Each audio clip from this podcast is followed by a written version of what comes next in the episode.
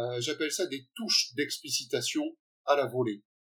Euh, juste pour les aider, une question du type juste avant de faire ta passe, à quoi étais-tu attentif? Bienvenue à Temps d'arrêt avec Coach Frank, le podcast idéal pour rester à l'affût des connaissances de pointe et des avancées scientifiques dans le monde du coaching professionnel. Voici votre animateur, Coach Frank.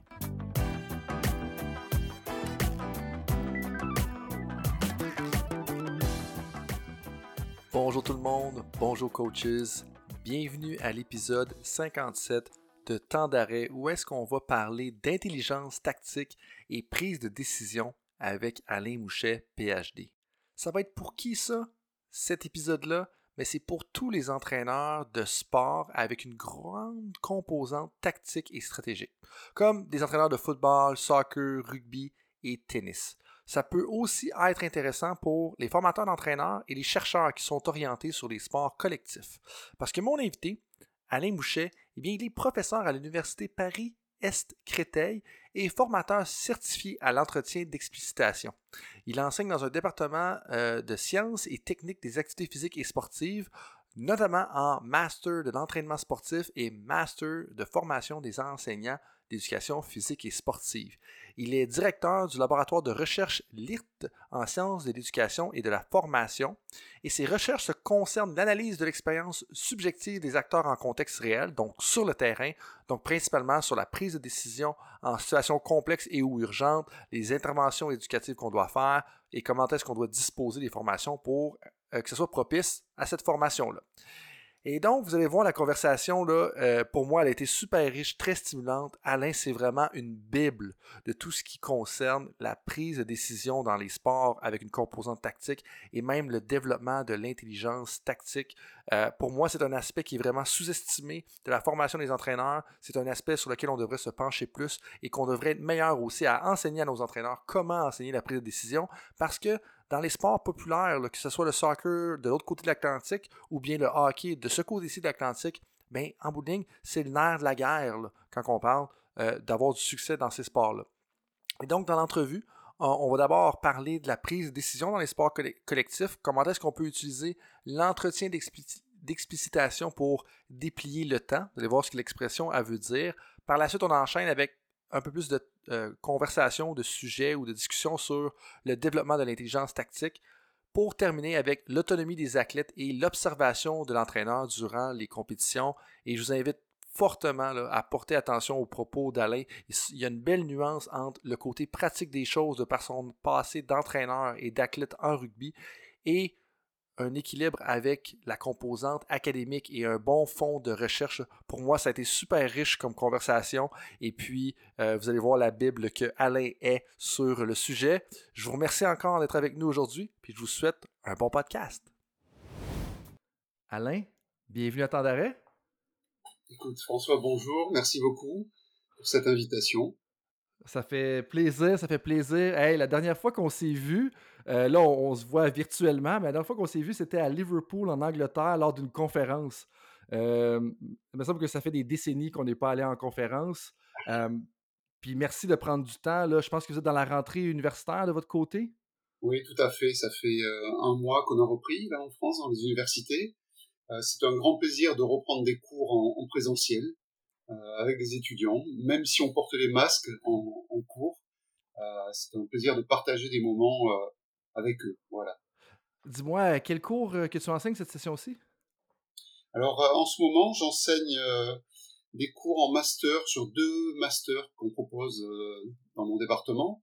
Un master sur l'entraînement sportif et coaching en sport de, de, haut niveau, et puis un master sur la formation des enseignants d'éducation physique et sportive. Voilà. Et, puis je garde aussi quelques heures de, pratique rugby sur l'enseignement du rugby à l'école, euh, parce qu'en tant que chercheur, je veux rester en, prise avec le terrain et les besoins euh, concrets des étudiants que je forme. C'est vraiment important hein, de garder un pied sur le terrain pour être, au courant de ce que nos entraîneurs vivent sur le terrain. Puis justement, ce matin, j'écoutais une de tes conférences qui est disponible sur YouTube, puis on, va mettre un lien dans l'épisode. Euh, puis tu parlais de l'importance pour toi de rester ancré sur le terrain. Parce que tu fais aussi de la recherche. à quoi ressemble justement ton agenda de recherche en ce moment? Alors, à ce moment, mon, agenda de recherche, il est, il est un peu particulier parce que j'occupe une fonction de directeur du, laboratoire. C'est un gros laboratoire en sciences de, l'éducation et de la formation. Donc, la part de travail, de pilotage euh, euh, est, lourde. Mais je suis sur différents projets, euh, des projets de recherche sur les, les, prises de décision et l'attention des jeunes enseignants d'éducation physique pour les aider à entrer dans le métier. Euh, j'ai des projets pour revenir justement sur un travail de euh, d'explicitation des savoirs d'expérience des entraîneurs en coaching. Voilà, il y a plusieurs possibilités et euh, je suis amené à choisir. c'est, c'est le fun quand on a la possibilité justement de choisir. Puis quelques sujets de recherche d'ailleurs qui sont super intéressants. Donc, on, on échangeait par courriel les dernières semaines que tu me parlais. tu fais beaucoup de travail sur la prise de décision, sur les activités de coaching, donc qu'est-ce que les entraîneurs font, sur la formation euh, des entraîneurs, particulièrement la prise de décision. Euh, c'est des travaux super intéressants parce que, selon moi, puis la raison pour laquelle on se parle ce, matin, d'un, je pense qu'on avait bien connecté à l'époque à, Liverpool, mais autre chose, c'est que je pense que la formation à la prise de décision des entraîneurs et des athlètes, elle est souvent déficiente. Puis je pense qu'on pourrait vraiment améliorer, alors que, parce que dans les sports d'équipe, comme le rugby de ton côté, le football américain de mon côté, le hockey hein, en Amérique du Nord, euh, très populaire, c'est quelque chose qui est je ne vais pas dire faible à certains points, mais pourrait définitivement être amélioré, puis alors que c'est vital. dans tout ça, tu me dis, bon, on parle de décision, on parle d'intelligence tactique, euh. Quand toi, tu parles de, décision, qu'est-ce que tu veux dire par là? Puis euh, c'est quoi un peu ton, champ d'intérêt au niveau de la prise de décision? D'accord. Alors, je vais essayer de, clarifier tout en, synthétisant, euh, effectivement. étudier les prises de décision, enfin, mon parti pris, c'est d'étudier les prises de décision euh, des, des, joueurs ou des entraîneurs en contexte réel, en contexte écologique, c'est-à-dire dans, dans les sports collectifs, en situation de match. Dans des sports individuels, ça sera en compétition. C'est un, un, choix avec une posture euh, épistémologique, un positionnement de chercheur, euh, parce que euh, ce qui me, moi, je prends du plaisir à mener des recherches, encore une fois, en, prise avec des problématiques de terrain, et puis des retombées pour euh, la formation, l'éducation et, l'intervention euh, en sport euh, notamment. Donc étudier les décisions, ça peut être fait de différentes façons. Il y a d'autres chercheurs qui travaillent avec d'autres approches en laboratoire, avec une approche expérimentale. D'ailleurs, c'est pas tout l'un ou tout l'autre, et je pense qu'une complémentarité est une source d'enrichissement en matière de recherche. Donc mon choix, c'est d'aller étudier comment ils font finalement sur le terrain, en contexte dit réel, quand ils sont confrontés à l'urgence des, situations.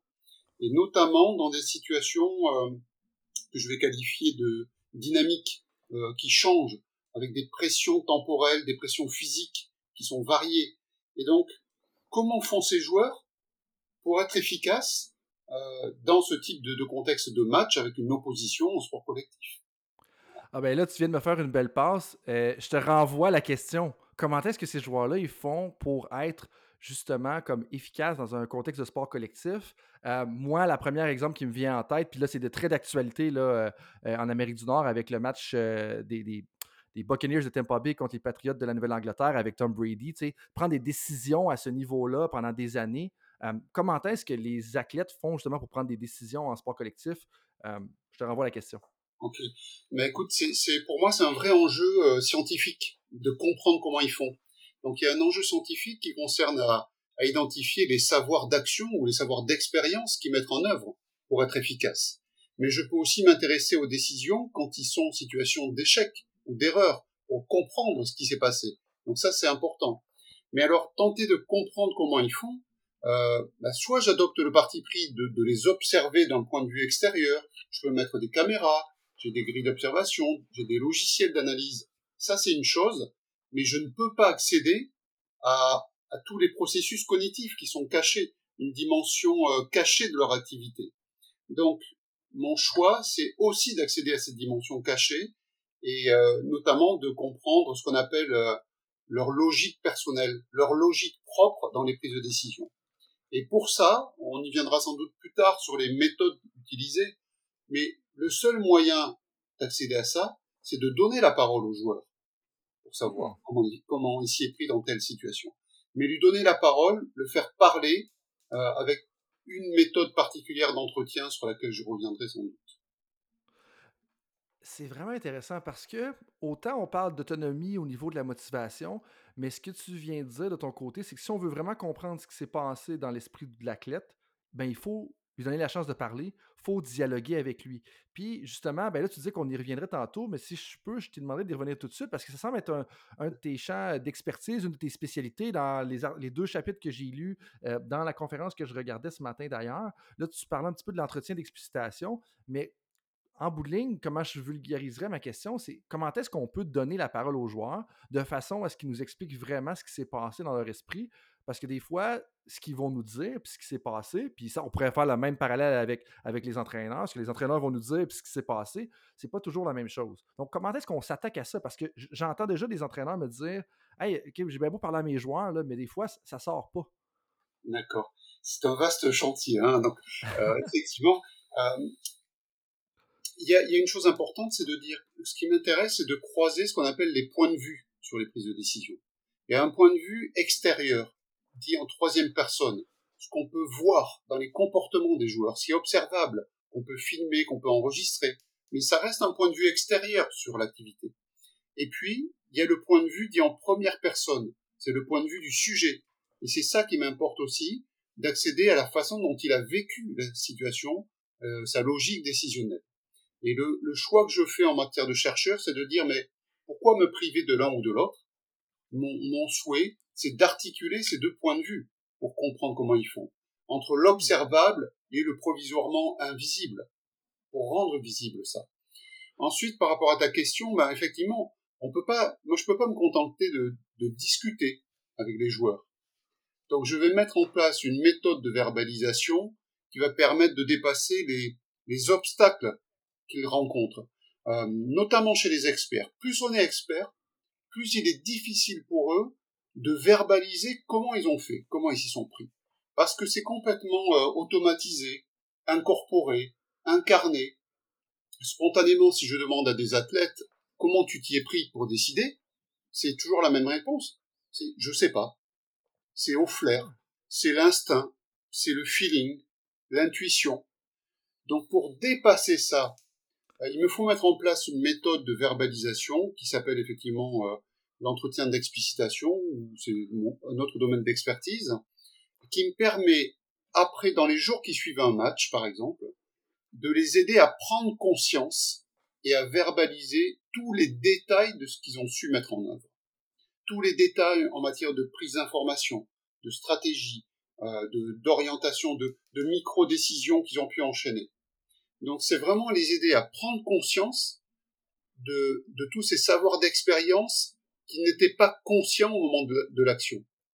Parce qu'ils n'ont pas besoin, quand ils jouent, si on veut être efficace, ils n'ont pas besoin, ces joueurs euh, experts, de, de réfléchir au sens habituel du terme à tout ce qu'il faudrait faire ou à tout ce qu'ils sont en train de faire. Ils n'en ont pas besoin et ils n'en ont pas le temps. Donc, après coup, je peux déplier ce temps et les aider à prendre conscience de tous ces facteurs d'efficacité finalement. Ah, c'est vraiment intéressant euh, l'expression que tu viens d'utiliser, déplier le temps. Dans le sens que il y a tellement de choses qui arrivent, il y a tellement de paramètres qui sont pris en considération dans l'instant du moment qu'en bout de ligne, ça serait naïf de penser qu'on peut déplier ou développer ou décomposer tout ça, décortiquer tout ça en un laps de temps ou en une conversation qui va être vraiment euh, succincte ou qui va être vraiment court. Puis là, tu m'as fait rire un petit peu parce que, euh, bon, là, je vais faire un parallèle avec moi, puis c'est pas mon habitude nécessairement aux gens qui nous écoutent, euh, ça, mais je me rappelle, quand tu as dit, des fois, on peut pas justifier, on peut pas expliquer qu'est-ce qui s'est passé. moi, pour te mettre en contexte, je suis un demi-défensif au football américain dans ma carrière d'athlète il y a déjà 10 ans de ça. Donc, ça fait quelques temps. Puis, ma force, c'était mon intelligence. Donc, dans le sens, ma lecture du jeu, je n'étais pas le plus gros, comme tu peux voir, j'ai pas de différence. Puis, je n'étais pas nécessairement le plus rapide non plus. Mais à un moment donné, il y a un, il y a un de mes coéquipiers, j'ai fait une interception pendant la fin de semaine. Puis là, on regarde justement la vidéo. Puis là, il dit Comment t'as fait pour savoir que la balle était là? Que la balle était allée dans cette direction-là J'étais comme ben, Je sais pas. J'ai regardé le corps arrière, j'ai regardé le receveur, puis j'étais comme La balle a aller là parce que j'avais complètement pas fait ma responsabilité. J'avais juste dit Je sais que la balle s'en va là, pourquoi j'irai ailleurs J'étais parti, puis je l'avais ramassée, la, la balle, j'avais aussi à faire l'interception. Mais ça fait un parallèle, cette histoire-là, ce que tu viens de dire aussi avec, tu sais, euh, des fois, quand on parle des succès des entraîneurs comme Wayne Gretzky, Wayne Gretzky qui est un joueur de hockey phénoménal, plus de notre côté de l'Atlantique, mais qui avait de la misère à être comme entraîneur, puis disait que j'avais de la misère à expliquer aux athlètes comment faire les passes. Parce que pour lui, la passe, elle, est évidente. Là. OK, ben, il faut que je fasse une passe par-dessus par -dessus la palette de l'autre joueur, puis là, la rondelle va tomber en dessous, puis retomber là-dessus. Et là, moi, de te ramener un petit peu la question, où est-ce que, OK, mais là, en tant qu'entraîneur, euh, est-ce que brièvement, tu es capable de nous expliquer comment est-ce qu'on peut aider à déplier le temps? Parce que là, je pense à des entraîneurs qui travaillent avec des corps arrière. Ou même, je pense à des entraîneurs qui travaillent avec des demi de mêlée. Si mon, terme euh, est le bon pour le rugby, euh, j'ai un de mes bons amis qui travaille, qui joue, je pense que c'est numéro 8, la, position. Numéro 9. Numéro 9, ok, tu me pardonnes la mais j'ai Voilà, ce sont des leaders de jeu, comme tu disais. Ok. Ah ben tout à fait. Donc j'ai un de mes, bons amis qui un, il joue numéro 9 justement, euh, demi de mêlée, tout ça. Puis il dit c'est comme le corps arrière mais au rugby. Mais justement, quand on vient pour parler avec le demi de mêlée ou quand on vient pour parler avec le corps arrière, comme, comment est-ce qu'on s'y prend justement pour être capable de faire déplier le temps? Alors quand je parle, il faut distinguer plusieurs choses euh, qui me paraissent importantes pour, euh, pour comprendre ce qu'on va évoquer ensuite. Quand je dis les aider à, à prendre conscience de choses qui ne l'étaient pas. Je parle pas de l'inconscient psychanalytique, de type freudien, le domaine. Je parle de conscience un acte, en action. Il y a un mode de conscience avec des supports théoriques que j'utilise qui s'appelle une conscience pré-réfléchie. C'est la conscience du vécu, c'est la conscience en action. Euh, il y a de la connexion, mais le, joueur n'est pas en train de réfléchir encore une fois à tout ce qu'il est en train de faire. Et cette méthode d'entretien, elle a pour, euh, pour euh, principal intérêt d'aider à passer du pré-réfléchi vers une conscience réfléchie c'est celle qu'on est en train d'utiliser tous les deux quand on, débat, on échange, parce qu'on a des notions, des mots, des concepts. Et dans le cadre du, sport, euh, une situation de jeu avec des prises de décision qui vont durer peut-être euh, une action qui va durer 30 secondes ou une minute, eh bien, la méthode d'entretien que je vais mettre en place, l'entretien peut durer 30 minutes, 45 minutes, tu vois, sur une séquence qui a fait une seule minute. Donc l'expression déplier le temps ou dilater le temps, c'est vraiment prendre le temps de permettre au joueur de revivre tous les instants importants pour lui dans tous les détails de ses actions et de ses prises de décision. C'est ça l'expression. On va tout ralentir et disséquer. Donc pour un entraîneur, bah, comment, comment s'y prendre? Après, il y a plusieurs options, mais il y a des choses qu'on va évoquer peut-être dans la logique de formation. Euh, il y a des choses qui vont se mettre en place en dehors du terrain, dans le cadre d'une analyse de pratique, qu'un entraîneur peut très bien mener s'il a été formé à cette technique d'entretien. Il peut le faire lui-même et il peut le faire sur une durée plus courte, juste avant un entraînement, après un entraînement, etc. Ou bien il peut faire appel à euh, un préparateur mental ou un, un, accompagnateur. Selon les pays, les, les noms vont changer. Euh, un consultant extérieur qui viendrait travailler pour analyser, aider à analyser les décisions. Donc ça, c'est une analyse de pratique en dehors du terrain, par le biais des entretiens. Et puis, moi, je travaille aussi, mais on, rentre dans la formation, aux décisions, à l'usage de ces techniques d'explicitation sur le terrain. Moi, je m'en sers avec mes étudiants sur le terrain de rugby. Quand je mets en place des ateliers, ils vont jouer, et en repassant devant moi, tac, je mets en place deux, trois questions. Euh, j'appelle ça des touches d'explicitation à la volée. Euh, juste pour les aider, une question du type euh, juste avant de faire ta passe, à quoi étais-tu attentif? D'accord. Juste pointer les indices qu'il a pris euh, sur le terrain. Et puis ensuite, il y a un retour vers l'action, tu vois, avec une rotation sur l'atelier. Donc voilà différentes options. Soit c'est en dehors du terrain, dans une analyse de pratique, ou en recherche, ou en formation. Soit on peut intégrer ces techniques euh, comme support pédagogique finalement euh, pendant des séances d'entraînement. Voilà. C'est vraiment intéressant parce que tu as amené deux aspects. Où est-ce que d'un, le moment où est-ce qu'on le fait, ça peut être fait un peu plus donc, le lendemain d'un match, ça peut être même à l'intérieur de la, de la séance d'entraînement avec des petites touches d'explicitation dont tu mentionnais. Puis pour moi, ça c'est intéressant parce que des fois, on veut tellement être efficient sur le terrain, donc maximiser le nombre de répétitions à travers le temps qu'on a disponible. Mais en bout de ligne, on veut que les athlètes soient dans un processus d'apprentissage délibéré. Puis si on retourne au développement de l'expertise, puis sans retourner là, sur la loi des 10 000 heures, puis on, s'entend qu'on pourrait débattre de la loi des 10 000 heures, on ne va pas parler de ça, mais la composante qui est vraie, c'est le côté délibéré.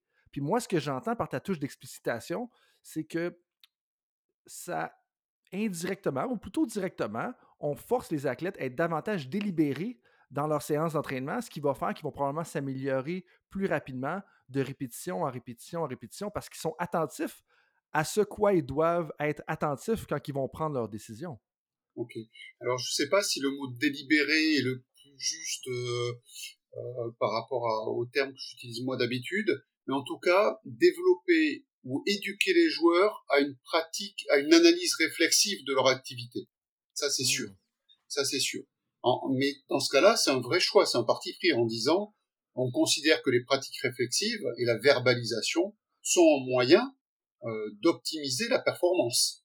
Mhm. Bien sûr, ça ne va pas tout remplacer, ça ne peut pas remplacer le travail tactico-technique, la préparation physique, mais euh, c'est un moyen parmi d'autres pour améliorer les, composantes de la performance. Euh, et ce que je voulais dire à propos de ça, c'est que vraiment le choix à ce moment-là, c'est de dire euh, le point de vue du joueur, c'est-à-dire la subjectivité au sens de logique personnelle du joueur qui prend ses décisions, ça devient une ressource en formation.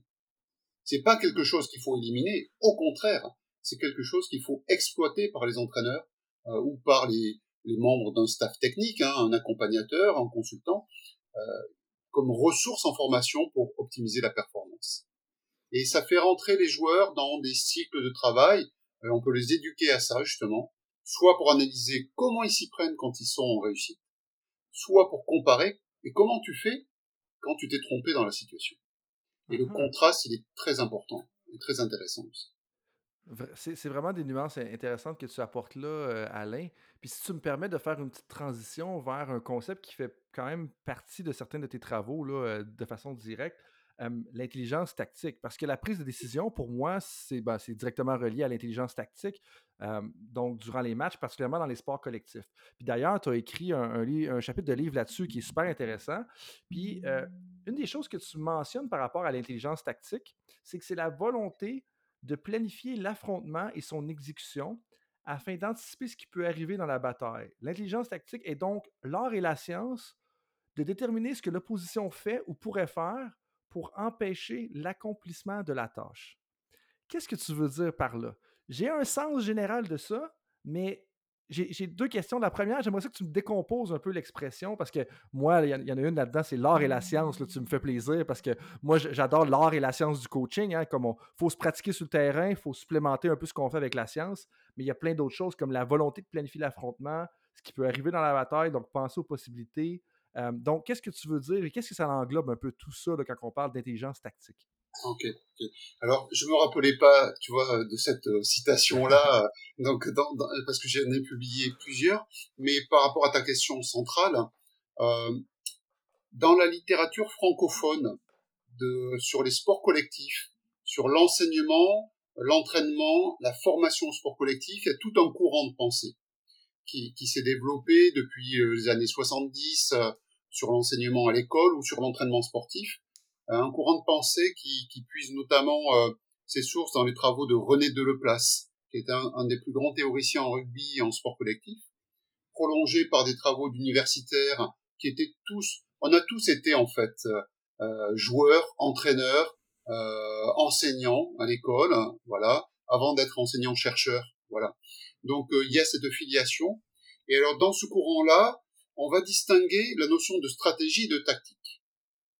La stratégie correspond davantage à des décisions euh, programmées avant l'action. Ça relève par exemple de, du plan de match donné par l'entraîneur, des consignes initiales de la stratégie pour tel match. Mais ça relève aussi d'un projet de jeu collectif dans une équipe, des, des objectifs prioritaires dans un cycle de travail tout ce qui concerne la programmation des, décisions. Et puis, l'aspect tactique serait davantage euh, une décision de nature adaptative, dans l'instant, au fil des situations de jeu qui s'effectuent. Donc il y aurait ce jeu à la fois programmé, ce jeu adaptatif. Mais ce qui me paraît, enfin, moi là où je me positionne euh, assez clairement, c'est que quand je fais des constats empiriques en regardant jouer des équipes au niveau international en rugby, il y a une préférence vers l'un des deux pôles. Il y a des styles de jeu qui valorisent du jeu programmé, où tout est prévu à l'avance. Euh, les, les, joueurs ont peu d'autonomie finalement. Il faut qu'ils appliquent, mais parfaitement, et ils le font très bien, euh, les, les, stratégies initiales. Et puis il y a des cultures ou des styles de jeu qui vont valoriser davantage l'adaptation, l'improvisation dans l'action, au regard justement des opportunités dans le rapport de force, dans le rapport d'opposition. Mais je pense que les équipes les plus efficaces au niveau euh, international et dans la formation des, des, athlètes, il est important de les former aux deux, euh, de les former aux deux registres et notamment de les former à la bascule possible de la stratégie vers la tactique. Tu vois, du plan, du jeu programmé vers du jeu adaptatif et inversement. Et ça, pour des entraîneurs, il y a des vrais choix à faire en fonction de leur conception. On peut être plutôt sur l'un des deux pôles, ou on peut dire, moi je veux les former aux deux, parce que former mes joueurs aux deux, c'est une source d'incertitude pour les adversaires. On pourra faire varier nos registres dans, dans ce qu'on va mettre en place. Donc ça, c'est très important.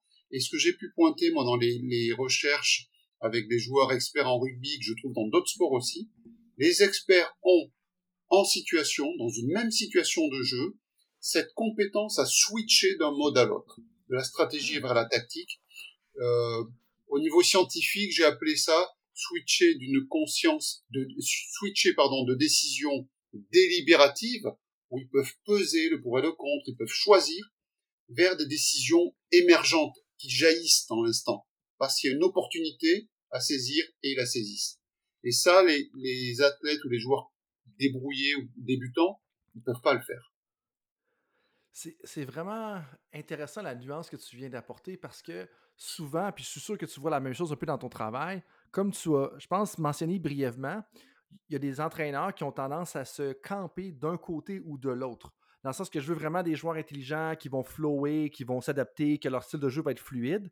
Mais il y en a d'autres qui c'est comme non, non, la sortie de zone, elle se fait sur le long de la bande, la passe arrière se fait de telle façon, comme la couverture de zone se fait de telle façon. Puis ça, pour moi, c'est vraiment intéressant. Puis, puis juste le fait de dire non, il faut enseigner les deux pour qu'ils soient capables de faire la transition. Puis ça fait du sens parce que, puis dans un certain sens, si je peux me permettre une petite tangente, certains entraîneurs vont être du côté programmé parce que c'est plus facile de garder le contrôle, puis c'est probablement plus facile d'avoir du succès à court terme, puis à certains niveaux, d'être programmé, ça amène du succès. Par contre, plus on monte de niveau, plus les athlètes contre qui on joue sont experts, bien, plus ils vont être intelligents en temps réel, ils vont être capables de s'adapter, et donc tout ça pour dire que nous aussi, nos athlètes doivent être capables de s'adapter si on joue contre des athlètes qui sont davantage capables de s'adapter. Et là, moi, de te renvoyer la question, comment est-ce qu'on développe cette habileté-là, justement, à amener nos athlètes à être capables de switcher d'un à l'autre? Ok. Eh bien, je pense qu'il y a, bon, y a plusieurs voies d'entraînement et de développement. Euh, euh, il y a le travail qui peut être fait sur le terrain. Donc, on, va être sur la pédagogie, finalement, dans la conduite des entraînements. Euh, soit on va être sur la mise en œuvre de plus en plus fine, rapide, précise des stratégies prévues, où chaque rôle est, prédéterminé et donc on va travailler sur ces repères spatio-temporels pour qu'ils soient de plus en plus fluides, automatisés, etc. Euh, soit on va mettre en place, donc ça, ça peut être avec des situations, y compris euh, parfois sans opposition, sans adversaire, ou avec une opposition. Moi, je préfère ça, une opposition euh, un peu plus modérée. Il y a toujours une opposition, mais plus modérée.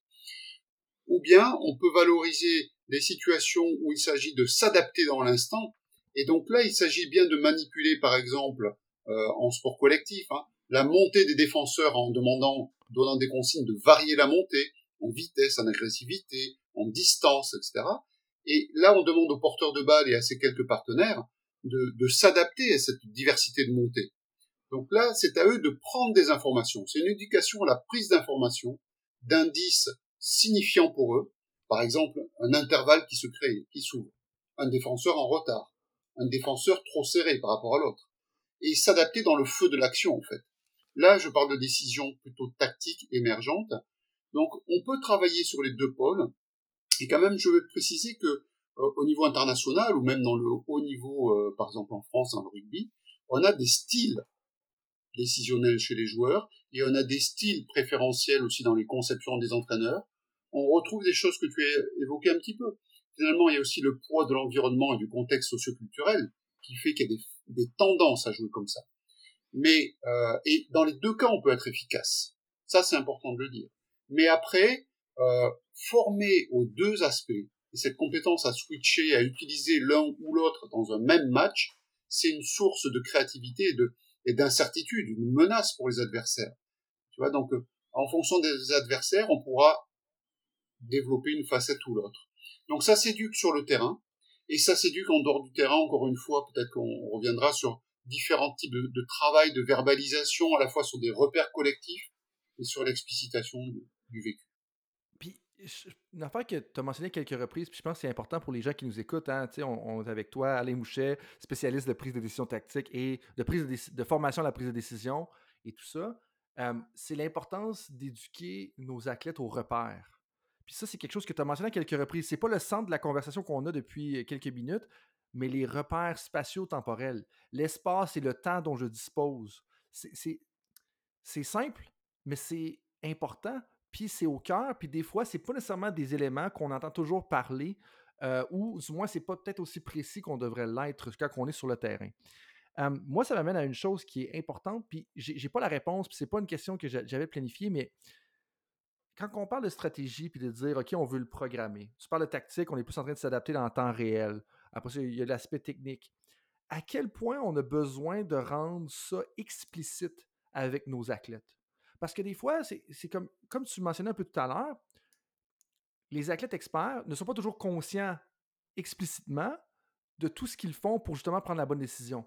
Puis en même temps, si on, les, rend ça trop explicite, peut-être que ça va les paralyser dans l'action, puis on ne veut pas ça non plus. Donc, à quel point, si on veut développer la prise de décision puis que ça soit optimal pour l'environnement de notre sport, qu'on joue au soccer, au rugby, au basketball, comme à quel point ça a besoin d'être explicite? Ouais, c'est une question. François, si tu veux bien, fais-moi penser à revenir sur le développement de l'intelligence tactique après, euh, une fois que j'aurai répondu à cette dernière question, parce qu'il y a des vrais choix pédagogiques, il y a des vrais partis pris sur ça, avec des débats qui existent euh, au niveau international sur ça. Alors pour répondre à ta question, c'est une question qui revient souvent quand les personnes ne connaissent pas finalement l'explicitation. Elles me disent mais est-ce qu'on on va pas déstabiliser finalement des acquisitions en faisant verbaliser des choses qui étaient euh, automatisées dans, les apprentissages. Donc ça, va bien au-delà des décisions de joueurs, ça concerne tous les types d'apprentissage. Et là, il faut bien, il faut bien entendre que les progrès en matière d'apprentissage, ils se font toujours par palier, par stade, euh, que ça soit sur le plan d'acquisition technique. Euh, je joue plus au rugby, je, suis trop vieux pour ça, donc je, me suis mis à jouer au golf avec des, des, amis et collègues.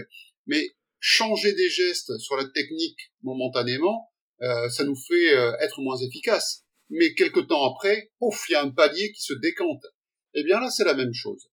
Euh, soit on reste enfermé dans des certitudes et on aura du mal à progresser, on va atteindre nos limites. Soit on accepte momentanément de travailler une facette un peu différemment, un peu de manière originale, même si momentanément ça peut titiller un peu, c'est une source vraiment de progrès assez vite par stade. Et euh, une chose importante, c'est que travailler avec eux en explicitation des décisions sur comment ils ont fait quand ils sont efficaces, eh bien ça c'est super important on a trop tendance dans le domaine, à mon avis, hein, du, coaching et de, la préparation mentale, de l'accompagnement, on a trop tendance dans le monde du sport à solliciter un préparateur mental que quand ça va pas. Et moi, quand je fais de l'analyse de pratique avec les athlètes ou les entraîneurs, c'est également vrai. Euh, c'est important de leur faire verbaliser ce qu'ils font bien. Comment tu fais quand tu sais bien faire, quand tu es en réussite? Pourquoi? Parce que c'est tellement banal ça leur paraît tellement banal ou familier euh, qu'ils en oublient momentanément les facteurs d'expertise et d'efficacité. Or, les mettre à jour, les mettre en lumière, c'est important, y compris pour les réinvestir dans d'autres situations à venir.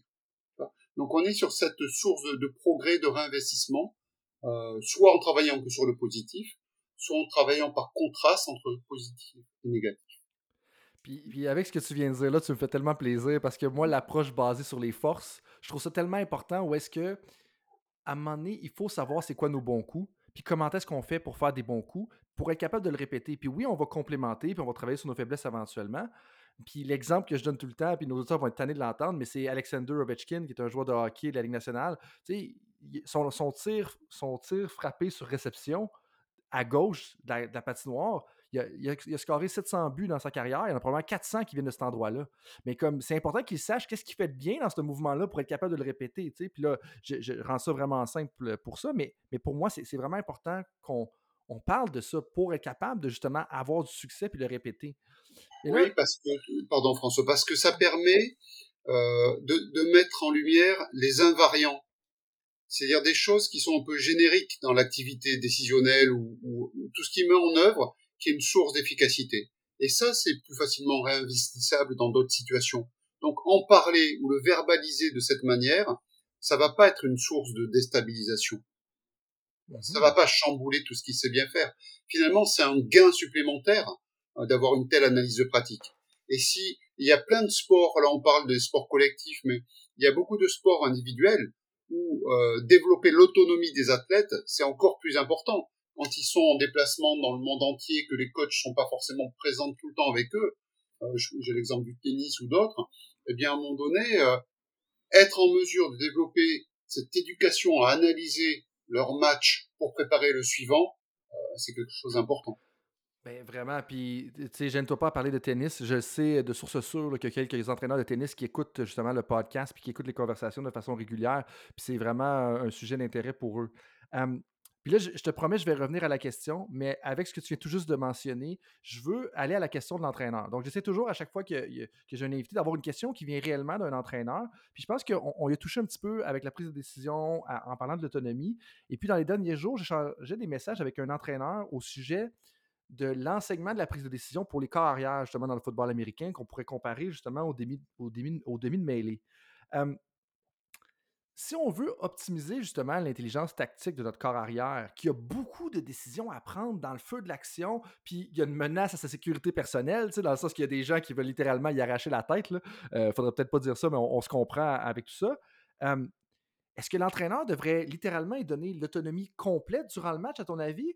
Ou bien l'entraîneur devrait intervenir autant que possible justement entre les séries. Donc, football américain, il y a 4, 5, 6 séquences qui vont se passer, ils vont revenir sur le banc. Après son part, 4, 5, 6 séquences qui vont se passer, on revient sur le banc. Où est-ce que tu te situes là-dessus? Puis j'imagine que ça doit être un peu plein de nuances de gris, là, ta réponse, mais, je serais curieux de t'entendre. Exactement. Il y a plein de nuances de, gris, parce que si on connaissait les solutions miracles, elles seraient mises en œuvre euh, tout de suite et on se poserait pas ces questions. Mais c'est pas comme ça que ça fonctionne finalement sur le terrain. Il y a toujours de, cette dimension d'incertitude qui fait aussi la beauté de, de, ce sport, enfin des sports.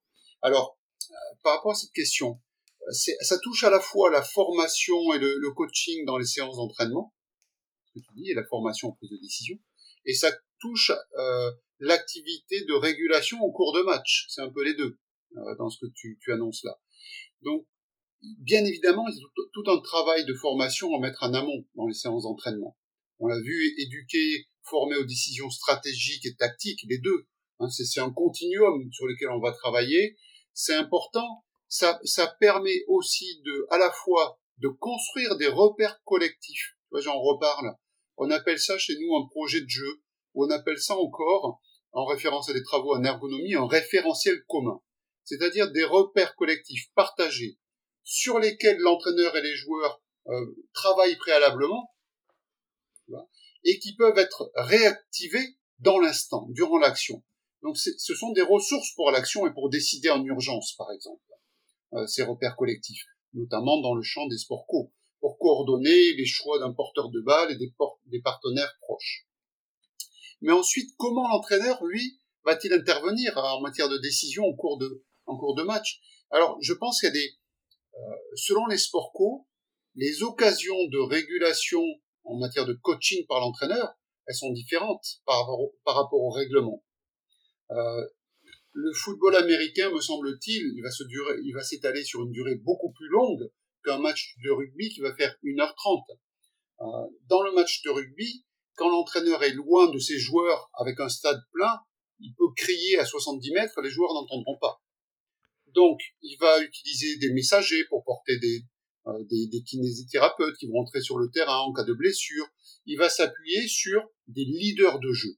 capitaine, vice-capitaine, leader de jeu par secteur, avec qui il aura préalablement travaillé ses repères collectifs et ses décisions. Et ça sera un moyen aussi d'avoir des relais immédiats sur le terrain et d'avoir des joueurs plus autonomes aussi.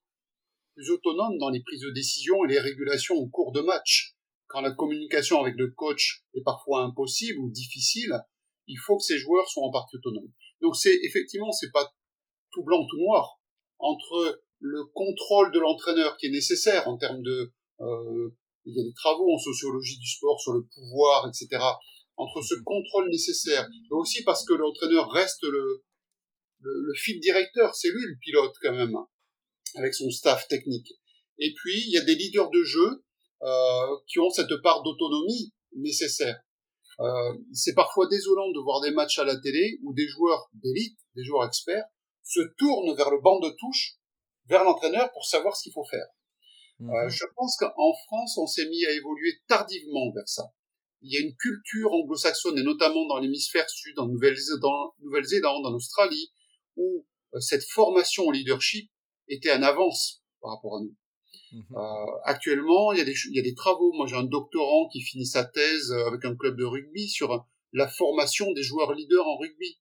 Donc, tu vois, ce dosage subtil entre, c'est pas contrôle, c'est guidage, guidage et autonomie.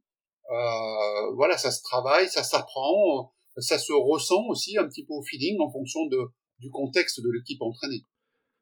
Ou est-ce que si on, est l'entraîneur de Lionel Messi en Ligue 1, ben oui, il faut le guider pour avoir un référentiel commun avec Kylian Mbappé puis le reste des joueurs. Mais en bout de ligne, on veut peut-être pas que Lionel Messi se tourne à chaque fois qu'il y a une prise de décision. Puis là, est-ce que je devrais faire la passe à ce côté-là? Dans quelle direction je devrais aller? On veut créer de l'autonomie jusqu'à un certain point. Puis je pense que le jour qu'on voit, puis ça c'est mon avis personnel, euh, le jour qu'on voit l'athlète se retourner vers le banc pour avoir, savoir ce qu'il faut faire dans une situation, il faut se poser la question est-ce que j'ai eu trop de contrôle justement sur le développement de l'athlète? Parce que il faut qu'il soit capable, ça se passe tellement vite sur le terrain qu'il faut que l'athlète soit capable justement de faire évoluer la tactique durant le match, donc un peu plus le côté évolutif, adaptatif dont tu parlais, mais à partir de ce qu'on a de programmé dans notre jeu collectif. Euh, Oui. Ça, c'est vraiment intéressant. Tout à fait. Et puis François, pour euh, terminer avec cette histoire de, de stratégie, de jeu programmé, euh, jeu programmé, ça ne veut pas dire stéréotype moteur. C'est-à-dire que si, et là il y a une nuance aussi, il y a des choix à faire pour l'entraîneur. On peut avoir des combinaisons, des plans, des stratégies avec un seul choix possible. Et on met en œuvre, euh, tout est prévu, tout est prévu, et il faut le mettre en œuvre. Parfois c'est mis en œuvre dans le domaine du rugby sur deux, trois, quatre temps de jeu.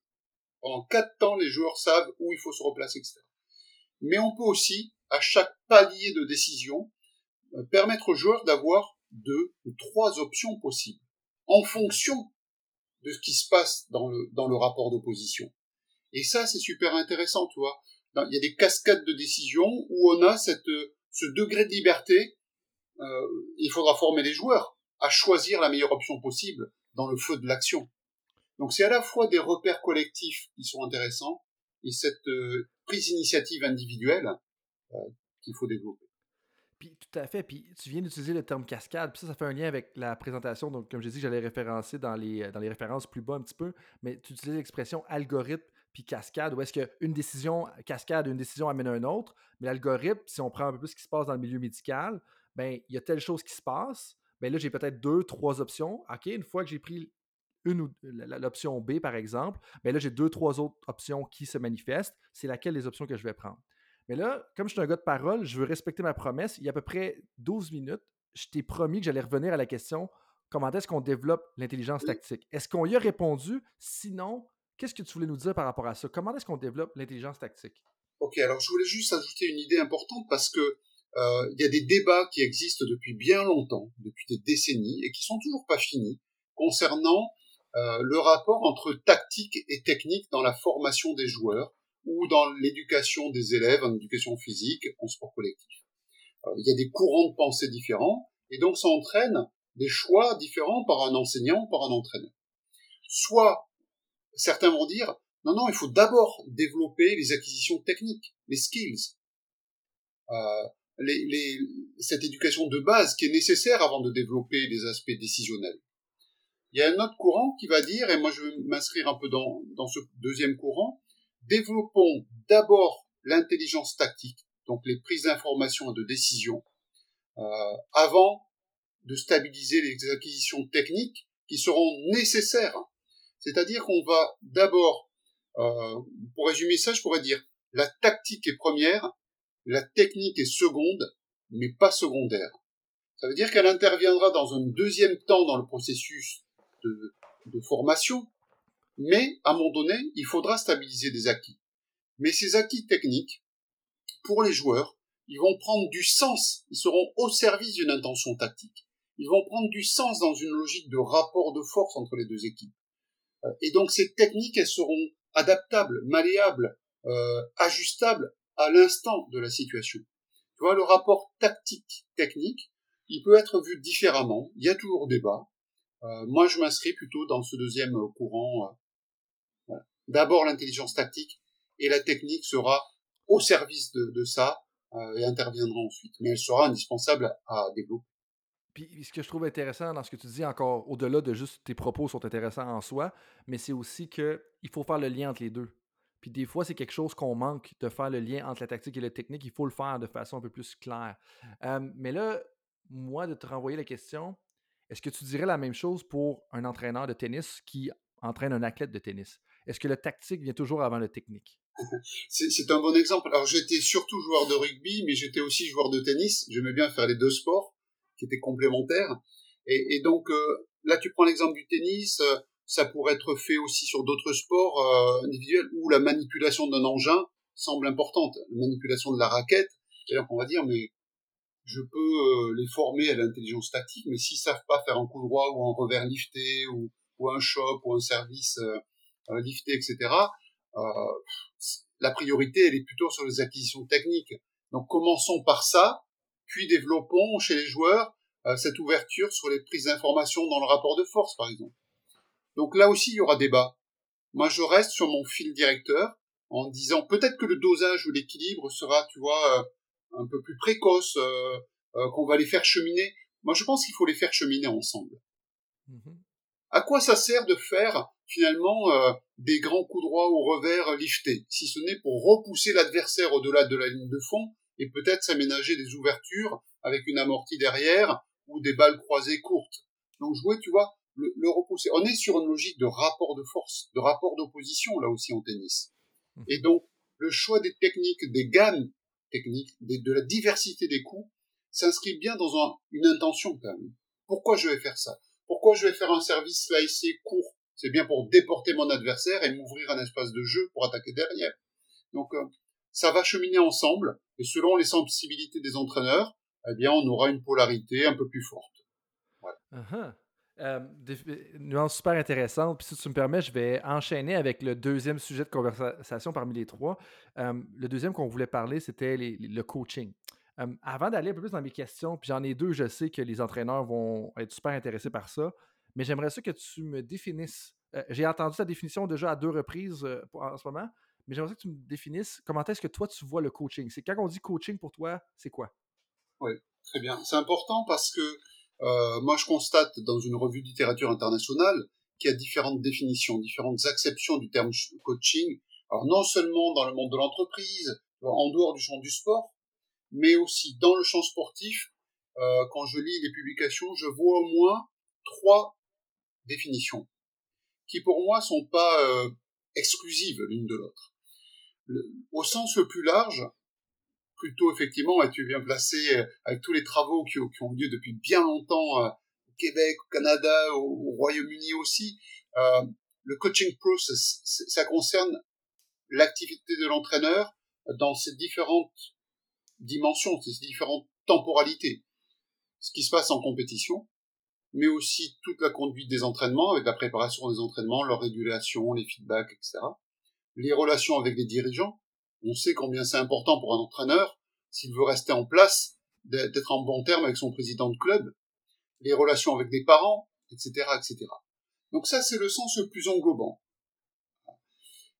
Moi, je vais me positionner sur un deuxième niveau, ce que je vais appeler in-match coaching. Et pardonnez-moi pour mon accent, euh, euh, ou in-game coaching. in competition coaching. C'est pour moi, c'est une échelle temporelle plus bornée, c'est l'activité de l'entraîneur en compétition, c'est-à-dire toutes ses interventions pendant un match et autour du temps du match qui visent à réguler l'activité des athlètes et optimiser la performance. Donc j'ai appelé ça un peu le temps du match. Ça peut concerner, tu vois, euh, l'arrivée au stade et le discours avant le match, dans un vestiaire, ou le discours juste, qui a été fait juste avant à l'hôtel, par exemple. Ça va concerner le discours à la mi-temps, euh, l'observation du jeu en début de match, etc., etc. Jusqu'à un, un, premier débriefing à la fin d'un match, par exemple. Donc moi, c'est là-dessus que je vais me centrer, euh, et je vais y revenir après, bien évidemment. Et puis le troisième niveau, euh, qui est plus réduit, que je retrouve dans ce que j'ai envie d'appeler le, le microcosme, le microsystème du, du sport français qu'on entend beaucoup dans les médias. Les commentateurs des matchs de foot, donc tu, tu évoquais le Paris Saint-Germain que j'ai regardé avant-hier soir à la télé, euh, les journalistes ils vont parler de coaching juste au sens de gestion des changements de joueurs, des remplacements. Ah, mhm. tel entraîneur, ah, il va faire du coaching. Donc pour moi, c'est un peu réducteur. Donc le grain de définition et d'analyse que je choisis moi, c'est l'activité de l'entraîneur en compétition qui, par ses interventions, vise à optimiser euh, l'efficacité d'une équipe ou d'un athlète. Ah. Donc ça renvoie à différents objets d'études et de formation que je résume comme ça. Le discours d'avant-match, un discours à la mi-temps, les discours pendant les temps morts, en handball, euh, en basket par exemple, etc les communications avec des joueurs en cours d'action, en cours de match, sans arrêt forcément du jeu, l'observation du jeu, et ça c'est super important comme compétence, apprendre à observer finement ce qui se passe dans le rapport de force avant de réguler et de communiquer ou de changer peut-être de stratégie. Euh, ça renvoie aussi à la gestion des remplacements, et puis euh, à ce débriefing immédiat euh, qui peut être fait après une rencontre. Voilà autant d'objets. Et pour moi, il y a même encore un objet qui est vraiment euh, très peu investigué en recherche.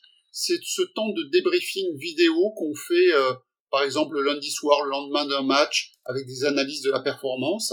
Donc, moi, j'essaie de d'inciter des étudiants de, de, master à faire leur mémoire là-dessus, parce qu'il y a des vrais besoins. En tout cas, il y a des vrais besoins et scientifiques et professionnels à étudier l'activité de l'entraîneur en compétition parce que c'est tout ce qui, qui oriente son travail d'entraînement. C'est finalisé par le match, finalement, mhm. tout ce qu'on fait à la semaine. Euh, c'est une activité qui est au niveau professionnel énormément médiatisée. On voit comment les caméras viennent euh, tenter euh, d'immerger les téléspectateurs au cœur du staff technique, comme s'ils conduisaient eux-mêmes le, le coaching. Voilà un peu mhm. trois niveaux de définition qui sont pas exclusifs, qui sont emboîtés, et moi je vais mettre la focale sur le deuxième niveau. Justement, au deuxième niveau, il y a plein d'éléments intéressants que je veux toucher avec toi. Euh, il y en a deux en particulier. Mais je vais tout de suite parler un petit peu du troisième, puis je vais te revenir avec une question sur le deuxième. Euh, dans le troisième niveau, quand tu parlais de la réduction du travail de l'entraîneur, moi, c'est une des choses qui me frustre personnellement dans les médias des fois, c'est que puis je suis sûr qu'il y a certains entraîneurs qui vivent ces frustrations-là, à quel point que on a l'impression que c'est juste une question de changer, comme OK, il faut que tu changes des joueurs, c'est la seule chose que tu as à faire durant un match. Il y a, plein d'autres choses qu'il y a à faire durant un match. Puis il y a beaucoup plus que juste les pratiques puis les séances. des fois, la population générale a tendance à réduire le rôle de l'entraîneur qui est quelqu'un qu'il faut qu'il connaisse plein de choses puis qu'il fasse plein de choses. Mais je ne veux pas rentrer nécessairement là-dedans. Je voulais juste faire une petite note, une nuance parce que, que je les salue justement. Mais quand tu parlais des activités in-game ou in-competition coaching. je sais que certains points sont intéressants puis qui sont importants pour les entraîneurs puis ils savent jamais un peu trop ce qu'ils doivent faire. c'est principalement au niveau du discours de la mi-temps. Il y a plein de mythes par rapport à ça. Puis sans rentrer dans toutes les mythes qu'il y a par rapport à un bon discours de la mi-temps, qu'est-ce qui est un bon discours de la mi-temps, justement? Comme... Parce qu'il y a plein de choses qu'on peut faire. On peut prendre le côté plus ajustement, on peut prendre le côté plus motivationnel, mais où est-ce qu'on devrait se situer là-dessus? Parce qu'il y, a plusieurs options. Eh Alors euh, là, tu ouvres aussi une boîte de, de Pandore, le discours à la mi-temps. Donc, euh, bon, je vais parler d'une recherche, une recherche collaborative que j'ai menée avec des entraîneurs dans un, club d'élite en, rugby. Euh, un bon discours à la mi-temps, pour moi, ça serait un discours pertinent et permettant les transformations au deuxième mi-temps. Pertinent, c'est-à-dire adapté à toute, à une analyse fine du contexte de la mi-temps qui vient de finir.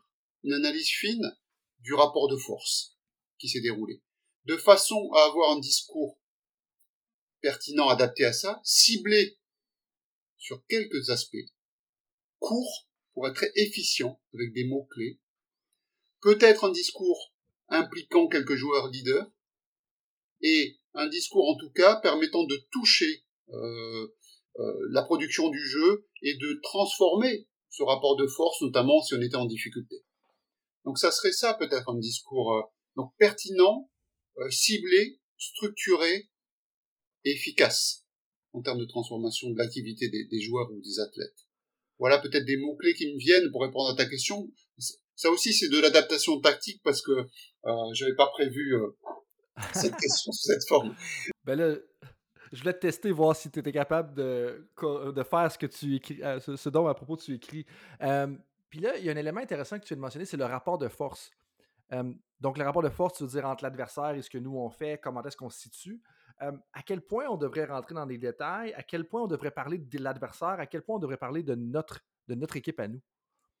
Alors là, je, peux faire part peut-être en quelques mots. Donc, euh, je l'ai pas dit d'emblée, mais euh, dans les recherches que je mène, je m'inscris dans euh, les recherches collaboratives qui sont aussi très développées dans certains pays au niveau international, où j'essaie de co-construire la recherche à des phases clés avec les entraîneurs, avec les, les athlètes pour les prises de décision, etc. Donc, ils ont un rôle important. Et après, je m'inscris aussi dans des recherches interventions je fais à la fois de la recherche, mais aussi j'ai comme souci de transformer l'activité des personnes.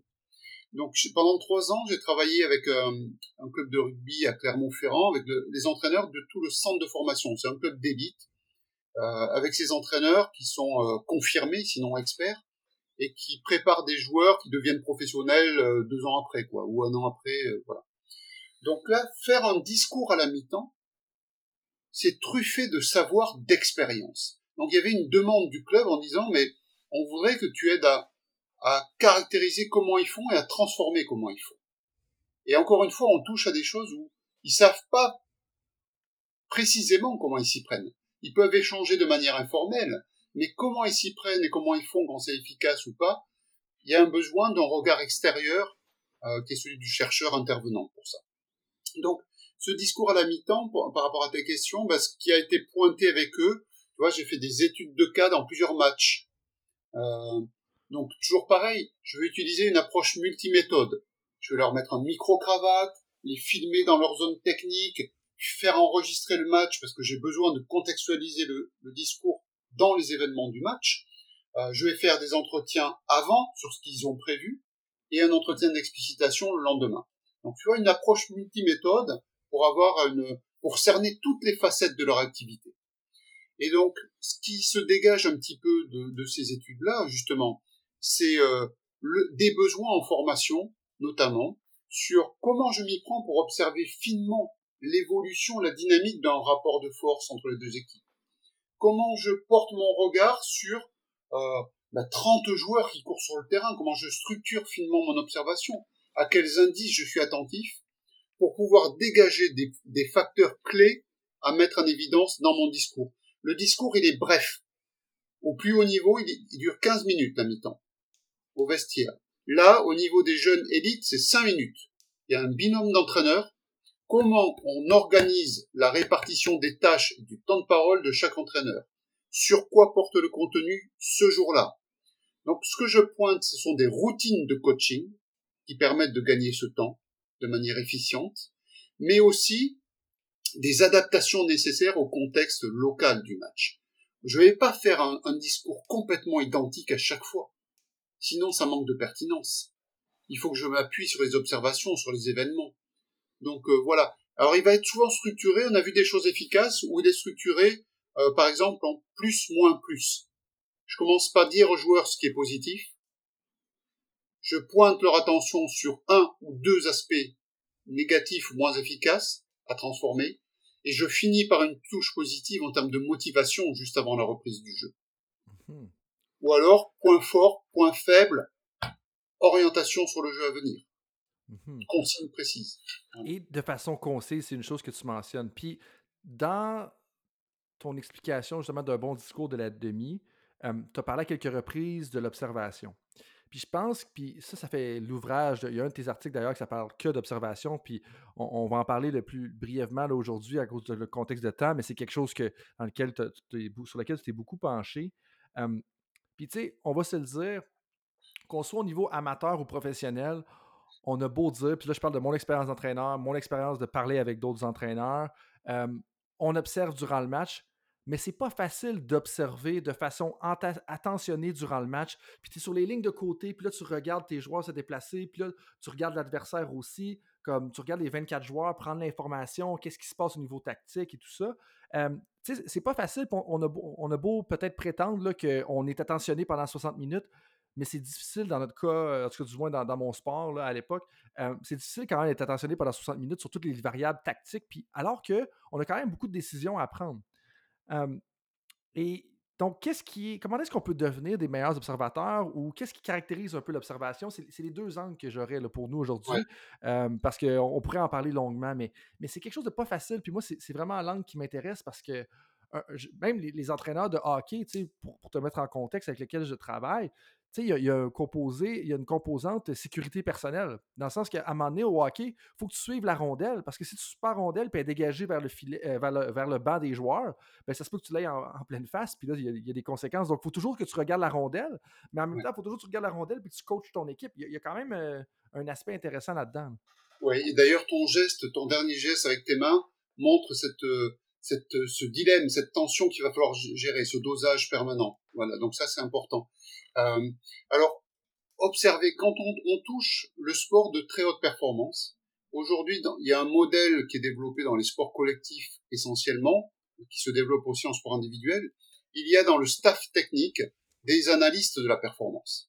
C'est-à-dire que ces gens-là utilisent des ordinateurs en live avec des logiciels d'analyse de la performance et peuvent fournir aux entraîneurs euh, des, des données, des données ciblées sur justement des chiffres sur le rapport de position, le rapport de force, etc.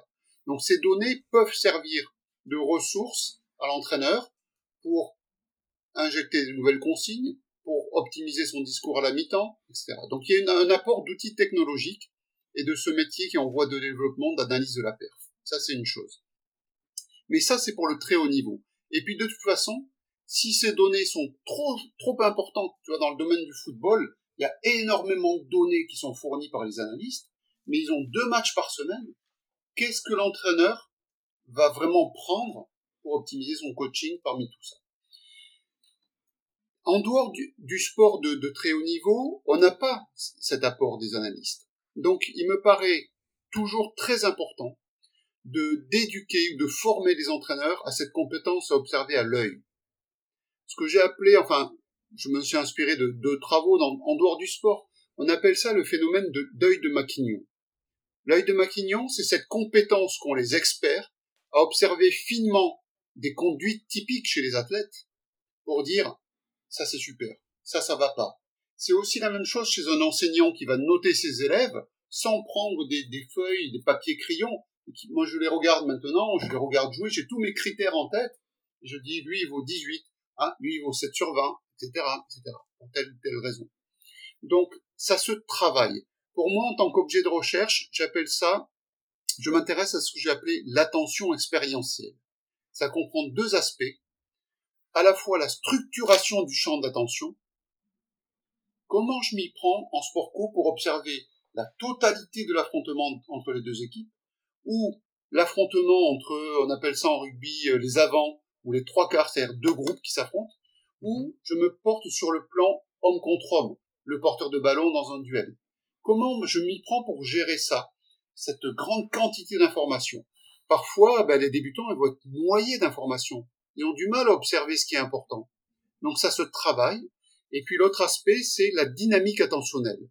Comment je switch là encore du, du très général au très précis? Comment je bascule d'un pôle à l'autre? En prenant des indices très fins sur le corps ou le visage de, de, sportif, puis hop, je rebascule vers le rapport de force.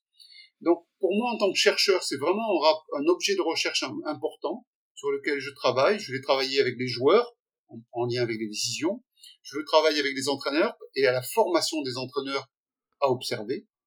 Je pense que ça devrait être un module de formation dans la formation des entraîneurs. Et puis, euh, je m'en sers, par exemple, aussi chez les enseignants, les jeunes profs d'éducation physique euh, qui, qui débutent le métier. Comment ils sont dans une classe avec 35 élèves euh, pour observer tout ça. Ils sont un peu noyés, un peu perdus parfois. Et donc, euh, je mets en place des enregistrements, mais aussi on a testé le croisement de l'entretien d'explicitation, le point de vue personnel, le vécu du jeune prof, avec toutes les données d'eye tracking. On leur met en place de l'eye tracking sur les zones d'orientation du regard. Et la convergence des deux, c'est super intéressant. Et ça, devient, après, on met en place des modules de formation des profs, et on pourrait faire la même chose avec des entraîneurs ou des athlètes. C'est vraiment intéressant. Puis même si tu parlais de l'aspect de recherche, pour moi, il y a trois points intéressants pour les entraîneurs. De un, d'être conscient de son champ d'observation, de qu'est-ce qu'on veut observer. Puis le lien que je ferai avec ça, c'est que il faut savoir quelles interventions on veut faire ou on prévoit faire ou on a programmé faire durant le match pour être capable de savoir qu'est-ce que je dois observer en fonction des interventions que je dois faire. Puis ça, c'est important parce que des fois, on va s'attarder sur des aspects techniques, on va s'attarder sur des comportements de l'adversaire, puis un qui me saute aux yeux en ce moment, le comportement des arbitres, alors qu'en bout de ligne, ça ne nous permet pas de faire une intervention qui va avoir un impact sur la performance de nos athlètes à court terme pour justement transformer la pratique de l'équipe collectivement. Et la dynamique, donc, de se rendre compte un petit peu à quel point on veut peut-être de l'individuel au collectif.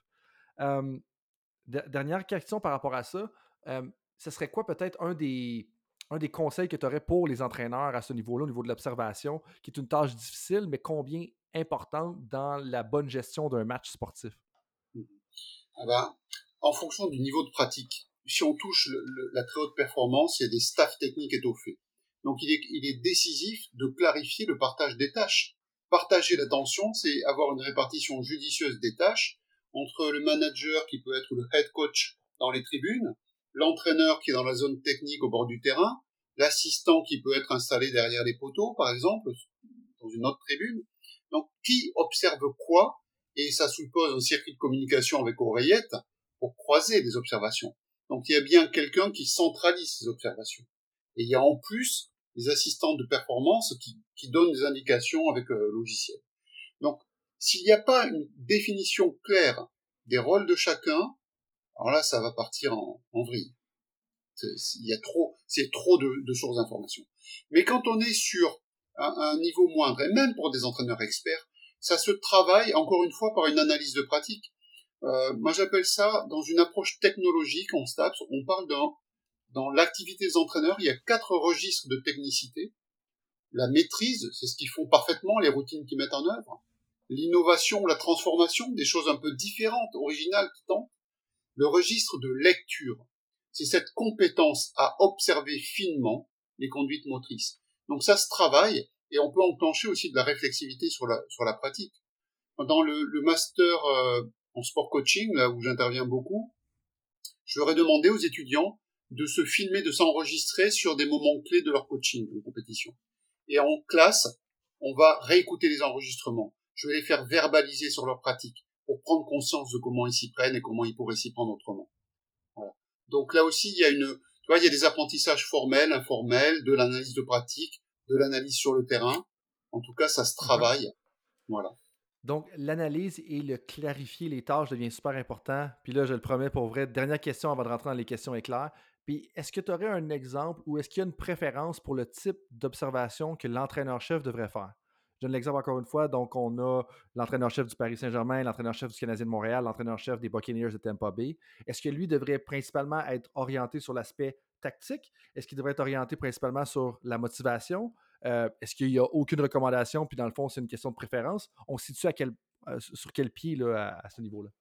C'est sans doute une question de style euh, de coaching, de préférence dans les conceptions.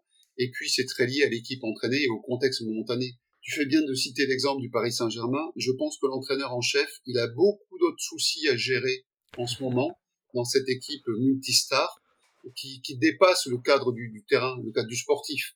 Euh, c'est du domaine des relations des joueurs pour qu'ils acceptent de jouer ensemble, etc., etc. Donc, je ne sais pas ce qu'il a observé finement euh, sur le terrain l'autre jour, je peux toujours faire des hypothèses, des suppositions euh, au regard des interventions qu'il a faites. Mais la, la, seule façon de le savoir vraiment, ça serait de lui poser la question encore une fois et de m'appuyer sur euh, son point de vue subjectif, son expérience subjective.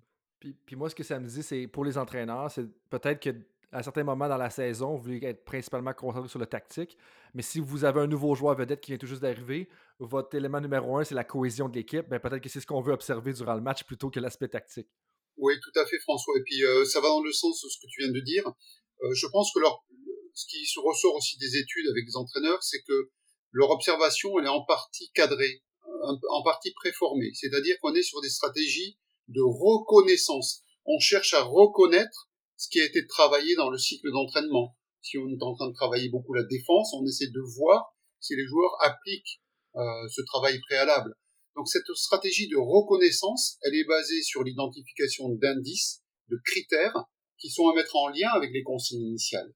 Mhm. Donc ça, ça c'est important. Donc le, le champ de, de cadrage d'observation peut varier selon les, les thèmes de travail du moment. C'est évident que ça va évoluer au fil de la saison. Euh, et, et, ce qui est sûr, c'est que entre l'expert et le novice, l'expert sera plus habitué et plus à même de gérer la complexité euh, de tout ce qu'il a observé. Le coaching, c'est complexe. Ça, il n'y a personne qui va me faire déroger de cet argument-là. Ça, c'est le cas de le dire. Euh, super riche, Alain. Euh, si tu me permets de rentrer dans les questions éclairs que j'ai pour toi, quand tu penses à, quelqu'un qui a réussi dans le monde du sport, à qui tu penses en premier et pourquoi? Alors, euh, difficile de sortir une personne. Donc, je vais citer quelques noms. Peut-être que vous les connaissez pas tous. Euh, il y aura quelques français, évidemment.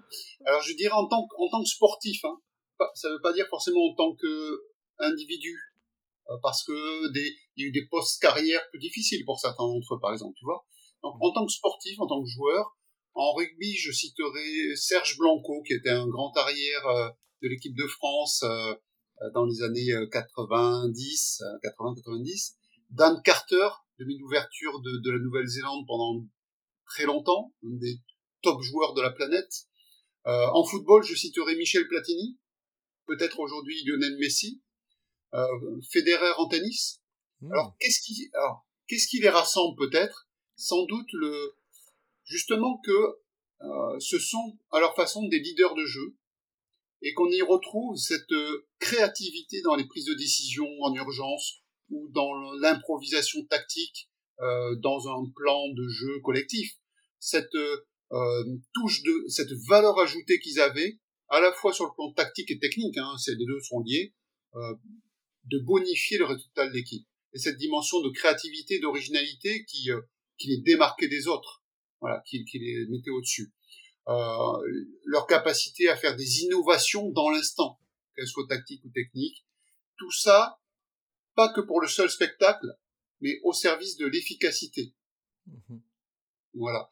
Euh, sur le plan collectif, moi, il y a une, en France, il y a, il y a une, un sport qui me, qui m'interpelle, c'est le handball. Je suis interpellé. Qu'est-ce qui fait leur secret pour avoir depuis tant d'années malgré les changements de coach et de joueurs, autant de réussite au palmarès, encore une fois champion olympique, tu vois, même plusieurs fois champion olympique, champion du monde plusieurs fois. Qu'est-ce qui peut expliquer dans cette culture de, de la gagne en handball euh, une telle réussite? Donc ça, ça, ça m'interpelle un petit peu. Euh, voilà un peu. Super intéressant. Euh, des, tous des gens que, du moins des noms que j'ai reconnus, qui ont des longues carrières également. Euh, ça, pour moi, c'est quelque chose de super intéressant. Prochaine question. Euh, quel livre as-tu lu et que tu recommanderais le plus à nos auditeurs? Alors, si je peux me permettre, voilà, je me penche encore plus. Vous voyez que ma, prochaine décision sera de ranger mon bureau.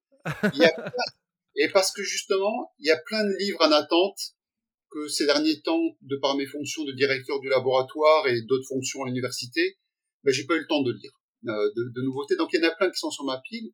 Alors, euh, peut-être avec une touche euh, humoristique, je dirais ben euh, mon dernier ouvrage, mon dernier ouvrage sur l'expérience subjective en recherche et en formation. Pourquoi ça peut intéresser? Parce que c'est une compilation de toutes mes années de recherche, de tous les outils que j'ai pu élaborer pour comprendre l'activité des, des, personnes en contexte écologique. Il y a beaucoup de travaux qui concernent le sport, beaucoup d'outils, que ce soit pour euh, d'un point de vue en troisième personne, des outils d'observation, ou à la façon dont j'utilise euh, l'explicitation sur les décisions, sur le coaching dans différents sports ou avec des enseignants. Donc euh, voilà, l'explicitation en recherche et en formation, enfin l'expérience subjective en recherche et en formation. Voilà le titre en 2018. Et je pense que ce qui est important, c'est que ces outils, ils sont réinvestissables dans différents contextes, différents sports, différents niveaux, avec adaptation nécessaire. C'est pas un mhm. copier-coller. Euh, il y a une trame à réexploiter, à personnaliser, etc. Mais il faut. Ce qui serait bien, c'est que ça soit une source d'inspiration pour développer d'autres choses. C'est vraiment intéressant. Puis ce que tu mentionnais au niveau des outils, euh, tu as définitivement gagné l'intérêt d'au moins une personne, et je lève la main là, euh, par rapport à ce livre-là. troisième et avant-dernière question. Si tu pouvais retourner en arrière et te donner un conseil à toi-même quand tu avais 20 ans, donc il y a à peu près 10 ans, j'imagine 10-15 ans, euh, ça, gentil, un peu plus. ça, serait quoi? Alors ça serait quoi? J'aimerais bien revenir à, 20 ans. C'est pas possible. Alors ça serait quoi si c'était à, refaire en tant que sportif hein?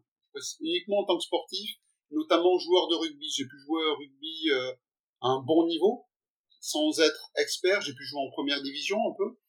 Euh, ça serait, en tant que sportif rugby et tennis, garder euh, garder euh, un équilibre dans la pratique de plusieurs sports. Moi, j'ai trouvé un bon équilibre entre rugby et tennis parce que ce sont pas forcément les mêmes valeurs, les mêmes publics, les mêmes périodes. J'ai voyé une complémentarité riche sur le plan éducatif, sur le plan du développement humain, euh, et, et, se faire plaisir. Les, les plus belles années que j'ai vécues, je pense en tant que joueur, c'était euh, au niveau élite jeune, euh, jusqu'à euh, justement 20 ans et un peu après. Et cette dimension de plaisir est encore plus forte que quand on rentre dans une logique après de résultats, euh, qui, où la part à l'importance du résultat, la pression euh, augmente. Donc ça serait ça. Et puis un deuxième conseil, moi je jouais numéro 10, tu vois, un poste de leader de jeu, donc c'est pas anodin que je travaille sur les décisions. C'est pas anodin, c'est dire... Il y a toujours un lien avec la carrière. Euh, ça serait de pas oublier de faire quelque chose qui n'était pas très développé à l'époque, mais qui m'a manqué, de faire tout un travail de, de gainage et de renforcement musculaire, permettant dans mon sport de réduire le risque de blessure. Donc j'étais plutôt bon au niveau tactique et au niveau euh, technique, au niveau mental aussi, mais ça, ça m'a un peu manqué. Si c'était à refaire, je pense que j'en ferais un peu plus. C'est intéressant, quand on réfléchit à notre carrière, euh, il y a un de mes anciens entraîneurs physiques qui m'avait dit l'important, c'est d'avoir fait le mieux qu'on pouvait avec les connaissances qu'on avait à l'époque. Parce qu'en bout de ligne, aujourd'hui, avec ce qu'on connaît, on est comme, oh mon Dieu, j'aurais pu faire A, B, C, D, mais en bout de ligne, est-ce qu'on est a fait le mieux qu'on pouvait à l'époque? Euh, sur cette belle réflexion, euh, Alain, comment est-ce que les auditeurs peuvent te rejoindre s'ils ont des questions, s'ils veulent entendre parler un peu de tes travaux? Eh ben, peut-être que je ne sais pas quel est le plus simple d'habitude. Euh, je peux donner mon, mon, adresse mail, mon adresse électronique. Et ben puis, oui, puis juste la dire, on va la mettre en, dans la description de l'épisode. Voilà. Donc, c'est mon nom de famille, Mouchet, M-O-U-C-H-E-T, u-pec.fr. PEC, ça veut dire Paris Est Créteil. C'est le nom de mon université en région parisienne. U c'est le tiré du 6 pec.fr. Puis après, il y a d'autres euh, prises de contact qui peuvent être faites par, par visio et autres si, si besoin. Merci beaucoup. En parlant de prise de contact, ça a été super riche comme prise de contact aujourd'hui. Euh, merci beaucoup. On aurait pu continuer ça pendant trois heures et, je n'exagère même pas. Euh, j'ai fait la moitié un peu des sujets que j'avais sur mes trois feuilles de préparation.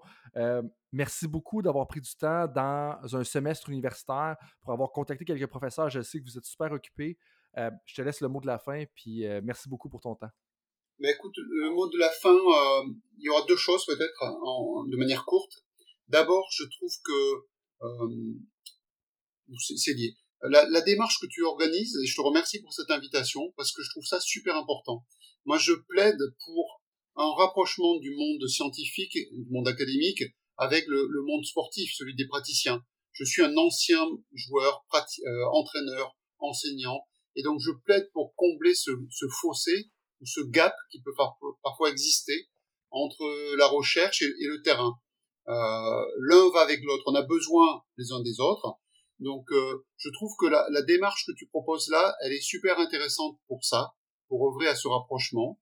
Euh, c'est intéressant aussi parce que quand je vois le nombre de podcasts qu'il y a sur la plateforme, c'est une banque de données formidable pour des entraîneurs, pour des chercheurs, pour les étudiants. Moi, maintenant que je connais ça, je ne connaissais pas, je vais inviter mes étudiants de master à venir consulter ça et à picorer des choses utiles pour eux en fonction de leur sport ou de leur thème de réflexion. Euh, donc je trouve ça très bien et ça contribue pour moi à capitaliser les savoirs d'expérience et les savoirs académiques. Or, pour les pour la suite, pour la formation des entraîneurs, mais aussi des chercheurs euh, ou des athlètes, c'est important d'avoir des lieux de capitalisation des savoirs d'expérience et des savoirs formalisés à travers des, des échanges comme ça. Donc, euh, je voulais te féliciter cette initiative. Ben, merci beaucoup. Euh, merci des bons mots. Et puis, on va t'engager comme, euh, comme, revendicateur ou advocate, qu'on dirait en anglais, de, la podcast. C'était super intéressant. Et puis, définitivement, on va avoir d'autres discussions, que ce soit virtuelles, officielles, sur les ondes ou en privé. ça a été super riche. Puis, je viens juste de commencer à tomber dans tes travaux. Là, puis, honnêtement, c'est riche. Donc, euh, merci beaucoup, Alain. Et puis, euh, merci à nos auditeurs d'avoir été avec nous aujourd'hui. Et puis, on va se revoir pour l'épisode 58 de Temps d'arrêt. Merci beaucoup. Au revoir, tout le monde. Salut tout le monde, c'est Coach Frank avec quelques petits rappels pour vous avant que vous partiez pour votre prochaine pratique, votre prochain entraînement ou pour vos autres projets de la journée. Est-ce que vous voudriez recevoir une petite réflexion de ma part par courriel? Est-ce que c'est le genre de choses que tu aimerais pour te faire challenger dans ton travail? Eh bien, si oui, la réflexion du coach est certainement pour toi. C'est quoi ça? Bien, en bout de ligne, c'est un petit courriel textuel de 250 à 500 mots dans lequel je partage des idées, des concepts, puis des débats qui animent mon esprit dans les dernières semaines. C'est littéralement qu'est-ce qui trotte dans la tête de Coach Frank dans le dernier mois? Je résume ça parce que je pense que l'écriture, ça l'aide à cristalliser ses idées. Et donc, si vous voudriez recevoir ce petit courriel, recevoir quelques commentaires par rapport aux idées qui m'animent, donc, si vous voulez recevoir ça, ce petit courriel, visitez le drcoachfrank.com et inscrivez-vous. Merci encore une fois d'être avec moi, mesdames, messieurs. Bonne journée.